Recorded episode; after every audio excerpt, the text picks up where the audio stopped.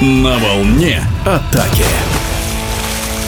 Седьмой предпоследний тур чемпионата России по водному поло среди женских команд Суперлиги, завершившийся 18 марта в Златоусте, подарил зрителям ряд неожиданных результатов. Это и проигрыш хозяек бассейна, между прочим, лидеров первенства из «Динамо» Уралочки, московскому клубу «Скиф Восток», и две ничьих бессменного чемпиона страны Кинефа и крупное поражение нижегородского буревестника. Наверное, нынешний розыгрыш чемпионата России самый непредсказуемый, а значит самый интересный за последние годы. Подробности прошедших прошедших матчей в эфире спортивного радиодвижения рассказывает делегат седьмого тура чемпионата России, начальник женских сборных команд Сергей Татаржицкий.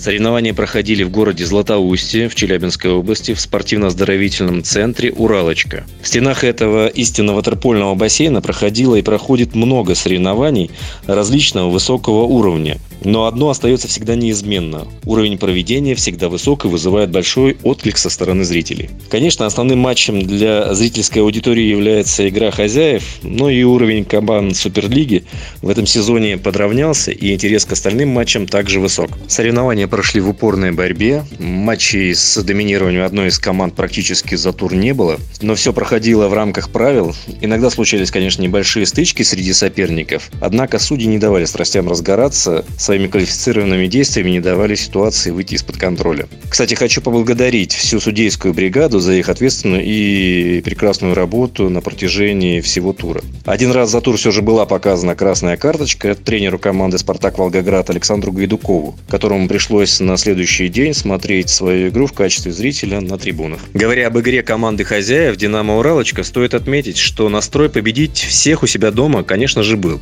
И начала команда с места в карьер, обыгрывая поочередно в первые два дня команды «Югра» и «Буревестник». А в четвертый день команда «Скиф Восток» в упорной борьбе смогла победить с разницей в один мяч. Последний день тренерский штаб во главе с Михаилом Николаевичем Накоряковым внес необходимые коррективы и и команда смогла добиться победы над командой «Спартак Волгоград», хотя игра также изобиловала упорными моментами. Говоря о команде «Кинев Сургутнефтегаз», о нашем многолетнем лидере, по моему мнению, конечно, команда после ухода ряда основных игроков осталась в кадровом голоде. Резервисты, привлеченные в команду, недостаточно квалифицированы, чтобы всецело заменить более опытных подруг, и поэтому команда до сих пор имеет, ищет свою игру, пытаясь разнообразить варианты игры в рамках существующих возможностей.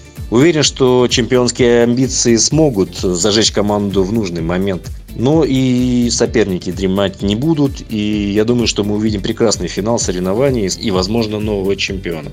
После семи туров регулярного чемпионата России уже известны три участника финала четырех. Лидирует «Динамо Уралочка» с 43 очками. На второй позиции расположился Кинев Сургутнефтегаз 36 очков. Замыкает тройку лидеров Нижегородский буревестник, у которого 25 баллов в активе. А вот на четвертое место и оставшуюся путевку в финал претендуют сразу два клуба. Это московский «Скиф Восток» и «Спартак Волгоград», в минувшем туре сыгравшие между собой в ничью 8-8. Сейчас в активе команд по 19 очков. Их судьбу определит заключительный тур регулярного чемпионата, который состоится в середине апреля в Нижнем Новгороде.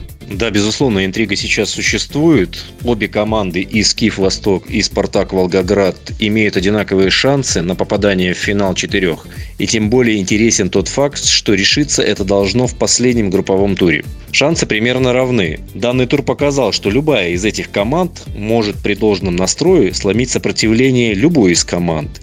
В эфире спортивного радиодвижения был делегат седьмого тура чемпионата России, начальник женских сборных команд по водному пола Сергей Татаржицкий. На волне атаки.